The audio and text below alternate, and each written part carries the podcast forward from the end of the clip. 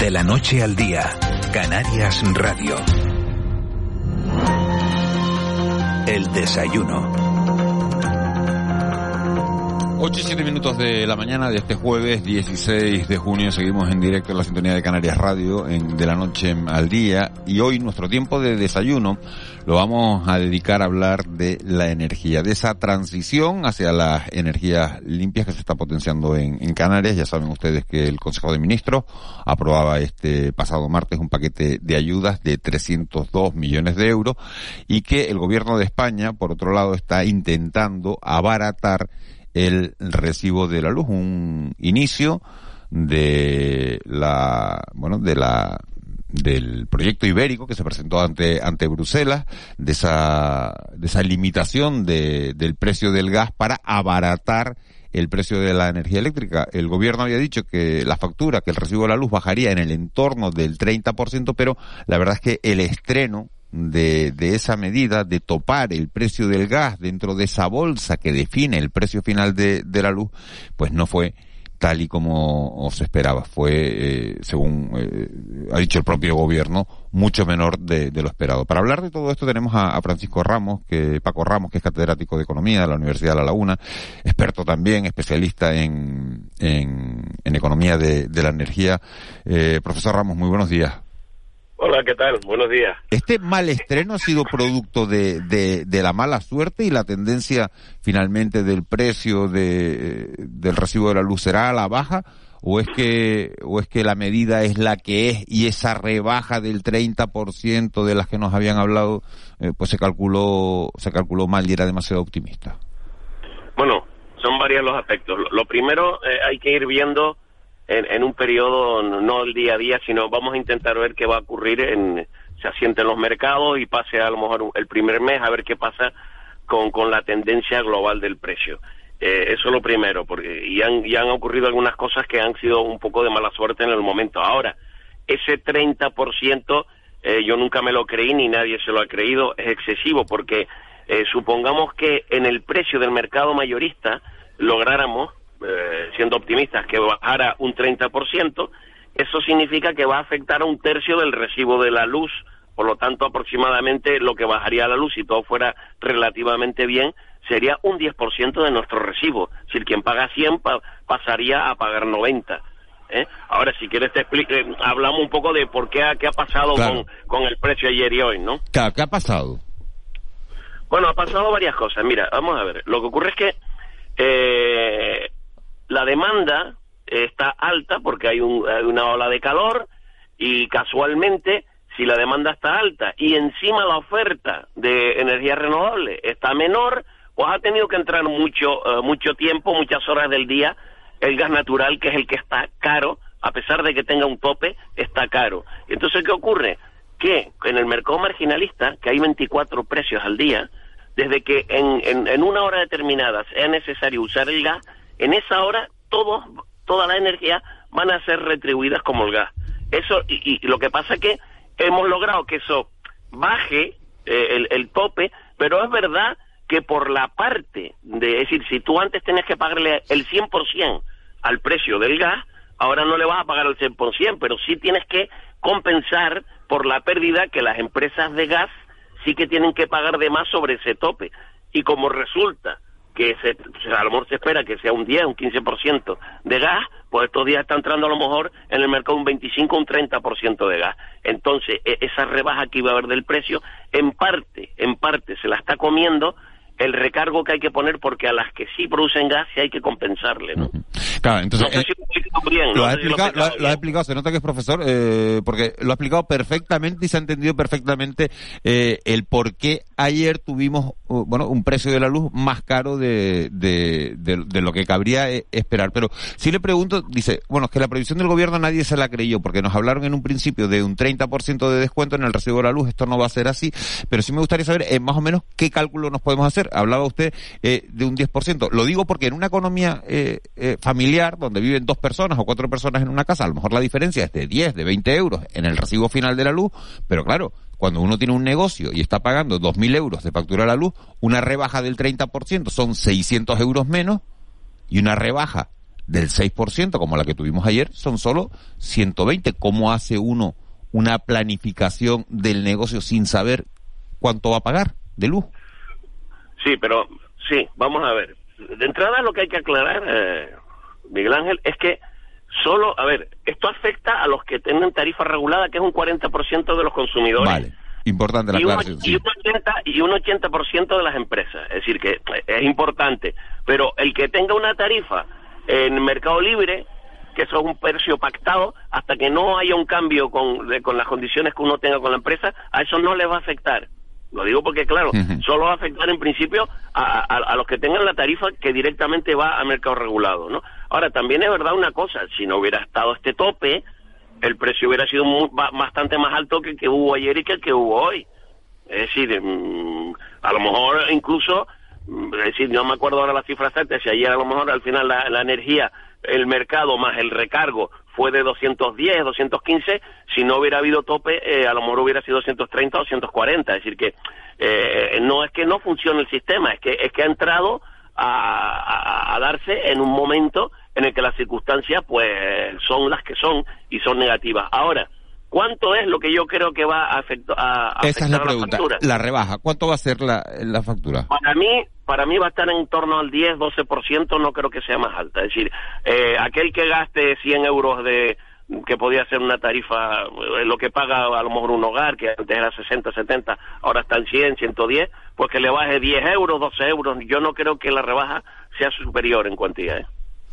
La- Pero tengamos en, cuenta, tengamos en cuenta que también se bajó el IVA, se bajaron determinados impuestos y que estamos pagando, estamos pagando por dos motivos tan altos. Uno, porque los precios de las materias primas energéticas han subido y ahí podemos hacer poco y tenemos que pagar y sacar dinero fuera, nos volvemos más pobres. Dos, porque el sistema es que marca el precio, no solo en España, también en Europa, el precio de la electricidad, para mí no es el más correcto ni para muchos expertos.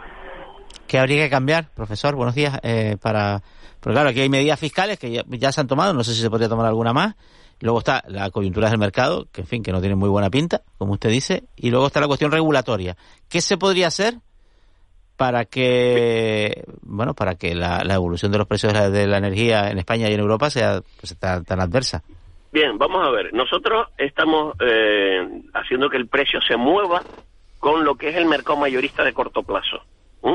Y en España mucha, eh, mucha energía se casa en ese mercado, pero hay otros mercados de largo plazo donde, por ejemplo, ya se están haciendo subastas de energías renovables. Entonces, estas energías no deberían, decir, el precio que nosotros pagamos debería de tener en cuenta que gran parte de la energía a partir de ahora no se va a dar en el mercado diario. El mercado diario debe tener un peso, el que sea, para determinadas operaciones y cerrar y cazar eh, y, y se cierre bien el mercado del día a día, pero que gran parte de nuestra energía se esté ya, digamos, pagando con precios de largo plazo que incluso a veces son de 70, 60, 70, 80. Estamos hablando de cantidades muchísimo menores que las que está eh, marcando el, el mercado mayorista o el del pool. Y eso, mm, Europa sabe que eso tarde o temprano tiene que cambiarse porque estamos yendo a mercados que anteriormente entraba mucho carbón, mucha, mucha, mucha energía derivada del petróleo y cada día lo que van entrando son energías limpias que además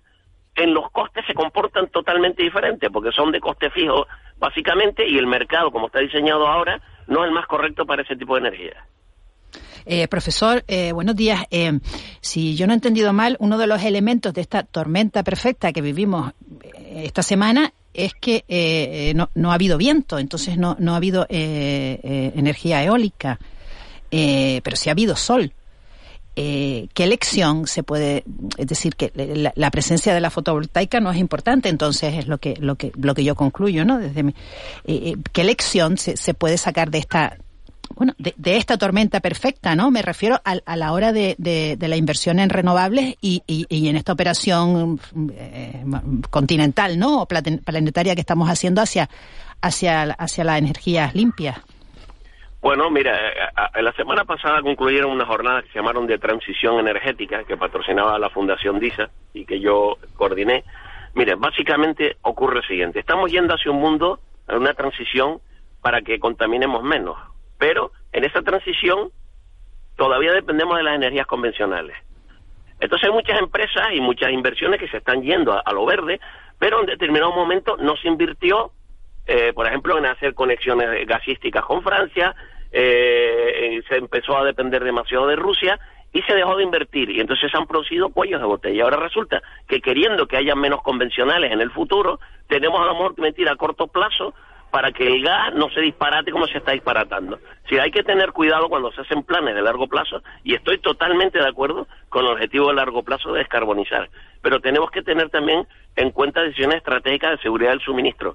Se ha abandonado a lo mejor la seguridad del suministro yendo hacia esa transición y nos hemos olvidado que cuidado porque en el corto plazo seguimos dependiendo de las convencionales y si no invertimos al menos una cantidad suficiente en este periodo de transición donde el gas juega un papel importantísimo, pues va a ocurrir lo que va a ocurrir, que los precios te, disparan y depender menos de, de pocos proveedores e intentar diversificar, porque gas hay suficiente en el mundo. Lo que pasa que a corto plazo es muy difícil ahora que todo el mundo lo meta en los barcos, lo haga líquido, lo lleve a regasificadoras, regasificadoras que por ejemplo España sí tiene, pero Europa en general es deficitaria.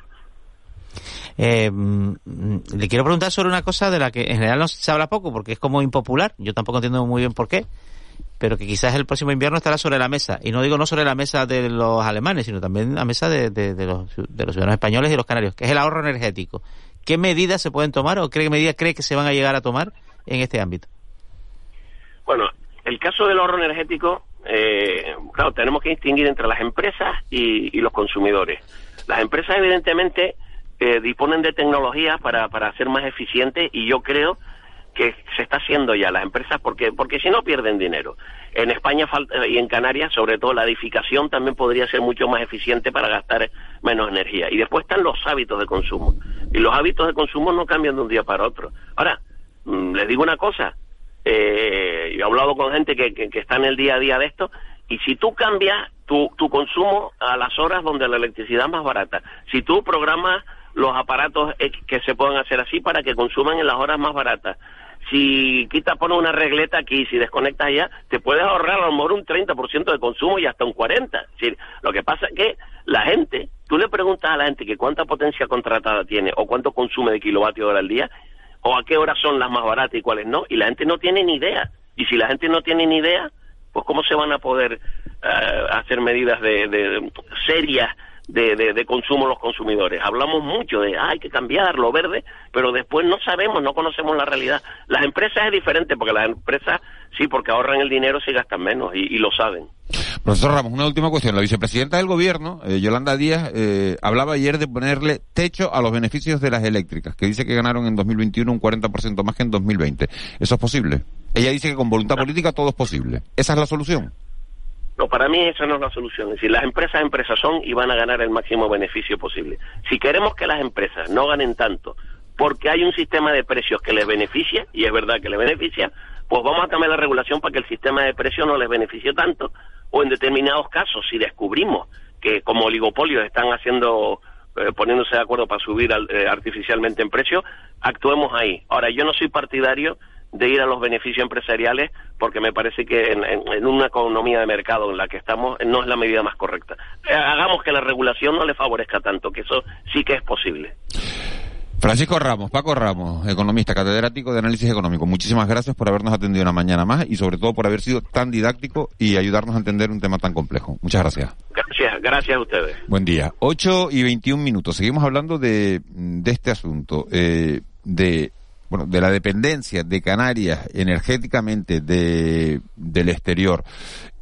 ¿Por qué somos tan eh, dependientes eh, energéticamente del exterior? Bueno, pues por la lejanía, por la insularidad y también porque tenemos una, una presión turística importante y, y porque tenemos también falta de espacio. Fíjense, Canarias tiene 146 espacios naturales protegidos que representan en torno al 40% de, del territorio terrestre disponible, con lo que casi la mitad de nuestra superficie es incompatible con la instalación de, de infraestructuras renovables. Eso también es importante a la hora de hablar de la implantación de las nuevas energías. Tenemos comunicación con Rafael Martel, que es presidente de la Asociación Eólica de Canarias. Señor Martel, muy buenos días. Buenos días, buenos días a todos, buenos días Miguel Ángel. Enseguida hablamos de esto, pero antes, ¿estaba usted oyendo a Paco Ramos? ¿Alguna puntualización a lo que ha dicho el profesor Ramos?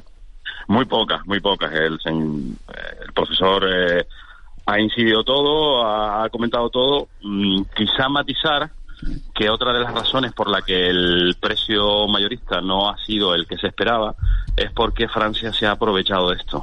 Es decir, la interconexión que tenemos entre la España peninsular y Francia eh, normalmente tiene eh, un eh, un balance eh, importador, es decir, nosotros importamos habitualmente, ¿eh? nosotros importamos más energía de Francia de la que exportamos, dependiendo de las horas, noche o día, o durante el día durante la noche. Y desde que se ha implantado este tope de gas, lo único que estamos haciendo es exportar energía. Es decir, Francia está importando al máximo de energía posible generada en España con un precio de pool más barato gracias al tope del gas que estamos pagando los consumidores de mercado regulado. Bueno, pues hecha eh, ese matiz, decía hace, hace un instante, eh, señor Martel, que en Canarias hay mucho espacio natural eh, protegido. Esto representa en torno al 40% del territorio. ¿Esto a la hora de implantar energías renovables es una fortaleza o es una debilidad? A ver, para Canarias, para mí, eso es una fortaleza y eso tenemos que defender. Eh, los espacios naturales protegidos de Canarias son muy importantes, son nuestro valor y, debemos, debemos protegerlo a ultranza. Por lo tanto, nosotros tenemos que buscar las maneras y las fórmulas para compatibilizar eh, el resto del territorio eh, para que habitemos nuestras residencias, nuestras industrias, nuestro, nuestro turismo y también nuestra, nuestra generación de energía. Em, yo creo que nadie, ningún canario va a querer que nosotros instalemos, desarrollemos energías renovables en zonas protegidas, en, en dunas, en, en zonas, en, el, yo en Timanfaya o en el Roque Nulo, no sé, no, me parecería una locura. Por lo tanto, nosotros desde la Asociación Eólica defendemos que eso sea así. Eh, y, y, no, no, no creo que sea incompatible. ¿A qué tenemos que dedicar eh, los 302 millones de euros que ha aprobado esta semana el Consejo de Ministros y que se van a dedicar al impulso de las energías limpias? A ver, el, estos 300 millones realmente solo es la materialización de lo que ya se había acordado con anterioridad. Y desde que se acordó, el Gobierno de Canarias ha estado trabajando en esto. El Gobierno de Canarias ha identificado, ha buscado, ha identificado proyectos singulares mm, eh, basados en energías renovables, principalmente, o, por, supuesto, eh, que sean eh, específicos para este tipo de, de ayudas. No cualquier parque eólico, no cualquier planta fotovoltaica, sino que tienen alguna particularidad. Y estoy hablando de plantas fotovoltaicas o plantas de energía renovable que tengan algún tipo de vinculación con autoconsumo, que sean algún tipo de comunidad energética, que tengan, que sean autoconsumo para algo del ciclo del agua, que tengan algún tipo de almacenamiento, algo muy necesario en estas islas para la integración de la energía renovable. Por lo tanto, el gobierno de Canarias, a mí me consta porque llevo un seguimiento del tema, em, estos proyectos los tiene identificados, estos proyectos que son desarrollables, que son maduros y que son posibles, los tiene identificados y los está siguiendo. Por lo tanto, gran parte de esa, de esa cantidad de dinero irá destinada a esos proyectos singulares que serán un, un germinador de otros, de otros eh, a futuro. Luego también tiene que eh, invertir en, en, la movilidad eléctrica, no tanto en la subvención del vehículo en sí mismo, que eso ya lo hace el Ministerio a través del Plan MOVES, sino a través, sino para la, em, la red de puntos de recarga. Eso también me consta que el Gobierno de Canarias tiene un plan para que aparte de ese dinero se destine eh, en, esa, en ese camino, en esa vía. Eh, la electrificación del transporte es muy importante. Eh, y, luego, por último, almacenamiento. Almacenamiento y autoconsumo. Autoconsumo de todo tipo, sobre todo hablo de pymes y, mm, y empresas pequeñas. yo creo que el autoconsumo tendría que ser un estándar. También residencial, pero para eso ya hay otras ayudas y otros caminos. y baterías, baterías o programas de almacenamiento de energía. Actualmente no hay, no existe en Canarias un almacenamiento de energía de gran calibre. Está el proyecto de Chirasoria, pero el proyecto de Chirasoria, bueno, todavía no está en, no está ejecutado, no está operando.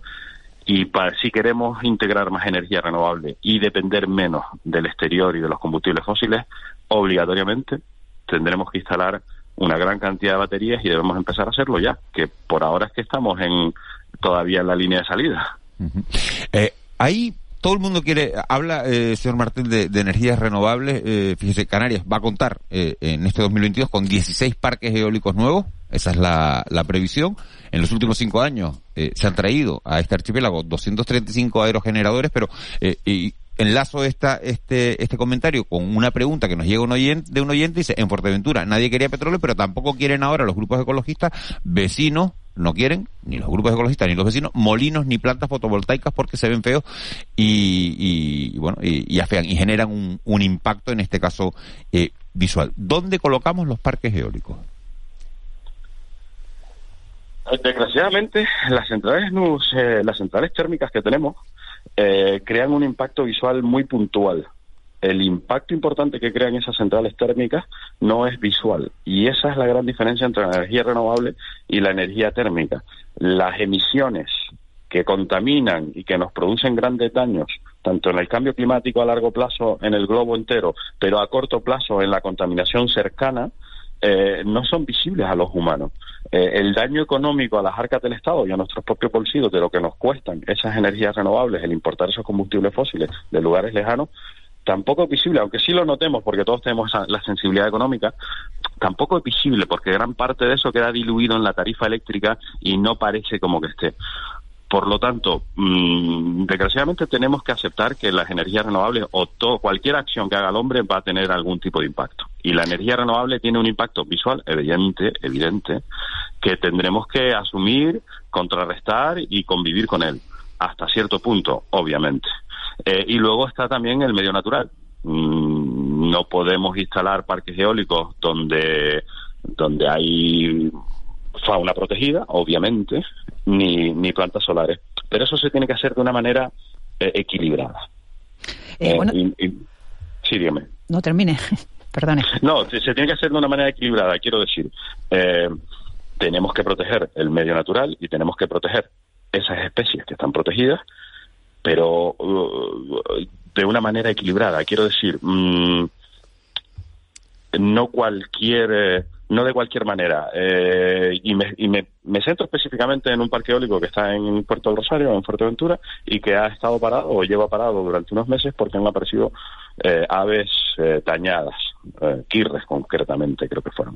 Uh -huh. bueno, pues, pues hay que tomar medidas para contrarrestar eso y existen medidas para contrarrestar eso, pero no podemos oponernos mm, de facto. hay una empresa catalana de inteligencia artificial que pone unas cámaras que detecta aves y que es capaz de ralentizar el giro del aspa de un molino lo suficiente como para que no impacte en un ave y el ave pueda esquivarla. Esta, esto se puede implantar, podemos convivir. Eh, por lo tanto, tenemos que mm, apoyarnos en tecnología para que esto sea posible. Eh, y no podemos negarnos en banda porque entonces eh, pues, pues, no avanzaremos. Sí, señor Martel, ahora sí. Eh, quería preguntarle por el autoconsumo. ¿Es la panacea? ¿Es a lo que debemos tender eh, todos, de, todos los ciudadanos? debemos es, ¿Debe ser nuestra aspiración? A ver, el autoconsumo, el autoconsumo tiene muchísimas bondades. ¿Vale?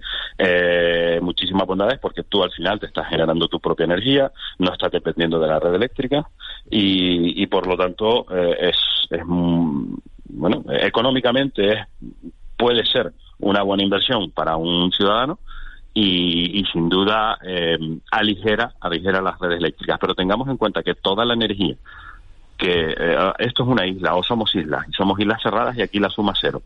Toda la energía que se autoconsuma, es decir, que se autogenere dentro de la propia instalación de consumo, es energía que vamos a depender menos de la red eléctrica. ¿Vale? Si nosotros bajamos el consumo de la red eléctrica, le estamos bajando las potencias y le estamos bajando la inercia a esa red eléctrica y por lo tanto también tiene efectos negativos sobre la red eléctrica que tendremos que tener en consideración.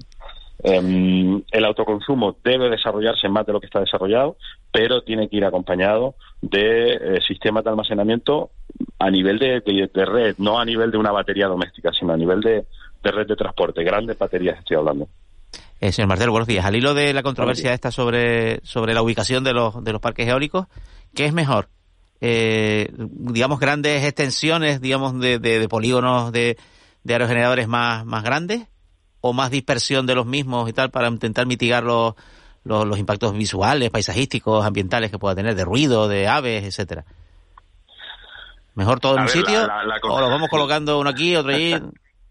A ver, eh, pues, pues no lo sé. A ver, la concentración de, parques eólicos tiene la bondad de que al final eh, la infraestructura eléctrica, que no es el aire en sí mismo, sino el cable de evacuación, el punto de conexión, el centro de transformación, eh, es único y por lo tanto económicamente tiene sentido unificar muchos aerogeneradores en un, en un solo sistema eléctrico de conexión a la red eléctrica. Por lo tanto, por eso es por lo que se hacen parques eólicos de multimolinos, o sea, esa es la razón, y no se hace un molino aquí, otro allá y otro desperdigado. Por otro lado, el, poner a generadores dispersos en el territorio, o dispersos más bien, no en el territorio, sino en la red eléctrica, también tiene la ventaja de que al final tienes muchos puntos de generación distribuidos por, toda la red eléctrica, y eso también es una, una ventaja a nivel de operación de red, porque eh, vas a tener siempre una red equilibrada, no vas a tener puntos de demanda y puntos de generación separados entre sí. Eh, y, a nivel de operación de red eso también tiene ventaja. Por lo tanto, mm, sinceramente, mm, ambos casos tienen pros y contras. Eh, es un tema, si, si me hablas de la parte estética o de la parte visual, pues, pues no sabría responderte. Rafael Martel, presidente de la Asociación Eólica de Canarias. Se nos quedan un montón de cosas por preguntarle. Eh, hoy tenemos que dejarlo aquí, pero sí me gustaría eh, cursarle una invitación para hablar otro día eh, monográficamente sobre, sobre este asunto de las energías renovables, de, estos parques eólicos que hay que instalar más pronto que tarde en, Canarias. Así que si, si no le importa, lo llamamos otro día. A su disposición, Miguel Ángel. Gracias a todos. Rafael Martel, un placer. Muchas gracias. Hasta luego. 8 y 33, vamos con unos mínimos consejos publicitarios y nos metemos en tiempo de tertulia, en tiempo de mentidero.